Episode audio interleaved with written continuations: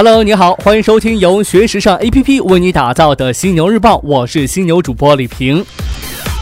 中国品牌的价值值多少呢？自家说自家的价值有点王婆卖瓜、自卖自夸的感觉，可信度不高。咱们可以参考第三方研究机构的报告，或许能知道一二。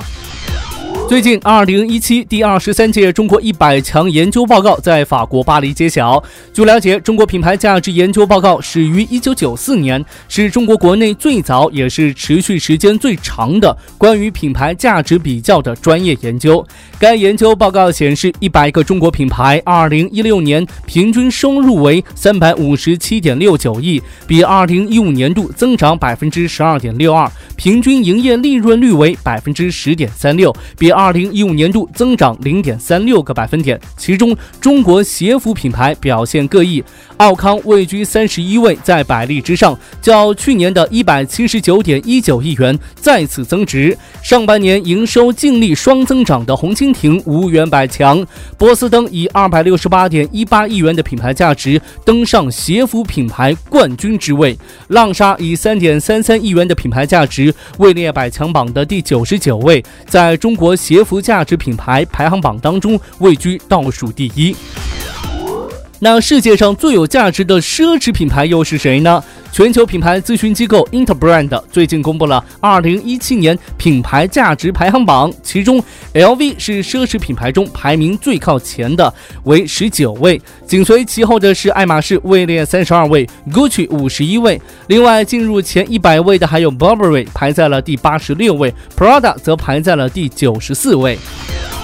OK，咱们来说点国内品牌并购这事儿吧。并购在资本市场的魅力经久不衰。近日呢，七匹狼、安踏、贵人鸟等泉州多家品牌传出收购新动向，让业界是振奋不已呀。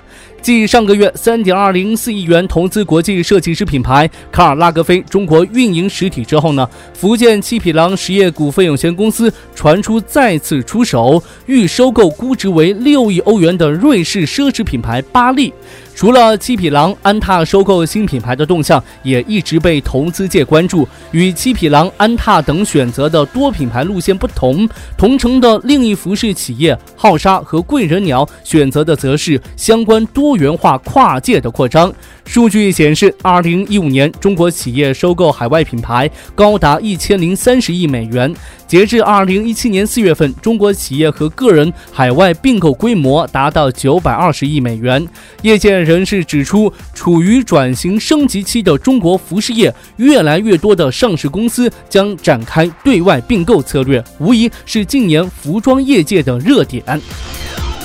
中国品牌有能力来搞并购，咱们中国消费者的能力也不小，能淘汰百年品牌。无数例子证明啊，这个中国遍地黄金，中国市场更是一块试金石，能让一个品牌取得辉煌，也能瞬间将之打落谷底。二零一六年十一月份，英国百货巨头玛莎百货全面退出中国。同年底呢，美国青少年时尚品牌 American Apparel 全面退出中国。英国最大时尚电商 ASOS 仅在中国坚持两年半就全面退出了。最近呢，一个外国品牌宣布退市，占比最大的中国市场成了亏损之源。它就是法国品牌艾格。二零一七年上半年，艾格在中国市场已关店一百五十四间，意味着几乎每天都在关店呢。艾格强制退市，回到欧洲重操旧业，却唯独对中国市场只关店不表态。这会不会又是一个品牌全面退出中国市场倒计时开始呢？时间将会告诉我们答案。我们就等着瞧吧。最近呢，优衣库与 J.W. Anderson 的联名款推出没多久，其旗下项目 Surprise New York 又发布了新的联名服装系列，灵感就来自于伊姆斯夫妇的经典设计。伊姆斯夫妇呢，堪称是二十世纪设计界最重要的人物，你一定见过伊姆斯那款最经典的塑料扶手椅。它是全球第一把得以批量制造的单椅。Surprise New York 是优衣库和 MUMA 在2014年3月合作推出的全球项目。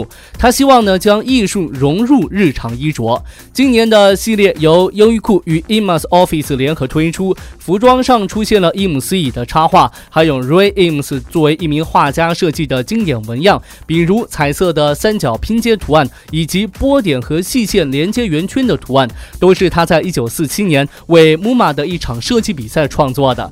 这样的纹样和图案被印在了拖鞋、T 恤、披肩和毯子上，售价呢和这个优衣库一贯的售价相同，一件 T 恤是十四点九九美元，一条毯子是十九点九九美元。OK，暂时呢跟你分享这么多。想要学习和了解更多时尚方面的内容，别忘了随时可以关注和下载学时尚 APP，学时尚就上学时尚 APP 哦。